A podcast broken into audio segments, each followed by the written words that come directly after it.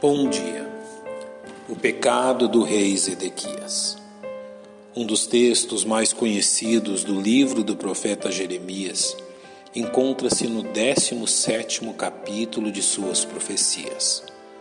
Maldito o homem que confia no homem e faz da carne o seu braço e aparta o seu coração do Senhor. Bendito o homem que confia no Senhor e cuja confiança é o Senhor. Estas palavras foram proferidas a respeito de Zedequias, o vigésimo e último rei de Judá. O período de seu reinado corresponde à época de grande disputa entre babilônicos e egípcios pelo controle da Ásia. A vitória dos babilônicos teve reflexos também sobre Judá, com a deposição do rei Joaquim e o estabelecimento de seu tio como rei. Este era Matanias, nome que Nabucodonosor mudou para Zedequias, deixando-o como seu tributário em Jerusalém. Neste período, o Senhor já havia determinado que Judá seria disciplinada, como profetizou Jeremias. Visto que não escutastes as minhas palavras, eis que eu enviarei e tomarei a todas as famílias do norte, diz o Senhor como também a Nabucodonosor, rei de Babilônia, meu servo, e os trarei sobre esta terra.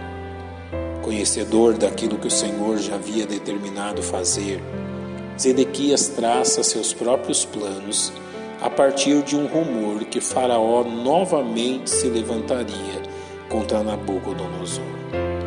Então Zedequias resolveu aliar-se a Faraó, crendo que os egípcios seriam capazes de derrotar os babilônicos e ele capaz de vencer os planos de Deus.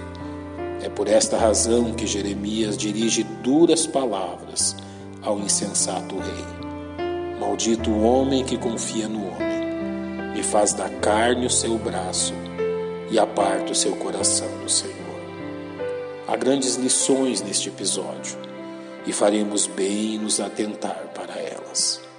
Primeiramente, é necessário entender que acreditar que a força humana pode mudar a história traçada por Deus é uma tentativa vã de fugir da necessidade de um verdadeiro arrependimento. Veja o que foi registrado a respeito de Zedequias. Fez o que era mal aos olhos do Senhor, seu Deus. Nem se humilhou perante o profeta Jeremias, que falava da parte do Senhor. O Senhor concedeu a Zedequias inúmeras oportunidades de arrependimento, que foram todas desprezadas. Da mesma forma, devemos reconhecer que por detrás da confiança no poder dos homens está o desejo pecaminoso do coração humano em manter seus pecados de estimação a qualquer custo. Como também é dito a respeito de Zedequias. Mas endureceu a sua cerviz e tanto se obstinou no seu coração, que não se converteu ao Senhor Deus de Israel. O caso de Zedequias também nos ensina como a confiança no poder humano torna os homens insensíveis à voz amorosa de Deus. Além de Jeremias, Judá contemplou o ministério dos profetas Sofonias e Ezequiel, mas não houve resultado. E o Senhor Deus de seus pais falou-lhes constantemente por intermédio dos mensageiros, porque se compadeceu do seu povo e da sua habitação. Finalmente, este descaso acabou-se por transformar-se em escárnio. Eles, porém, zombaram dos mensageiros de Deus e desprezaram as suas palavras e mofaram dos seus profetas.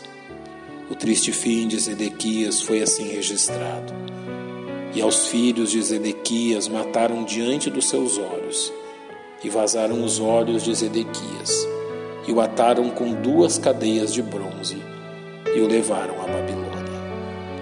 É sábio reconhecer que não há como o homem fugir dos propósitos de Deus.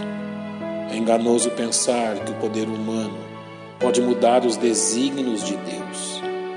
Quando o homem confia no poder humano, o que ele está fazendo é simplesmente tentar fugir da real necessidade de arrependimento. Tenhamos consciência, Deus tem sempre a última palavra. Senhor, nós te louvamos porque tu reinas sobre todas as coisas. Reconhecemos teu poder e a tua bondade para conosco, pois oramos em nome de Cristo, nosso Salvador. Amém. Um bom dia e que Deus lhe abençoe.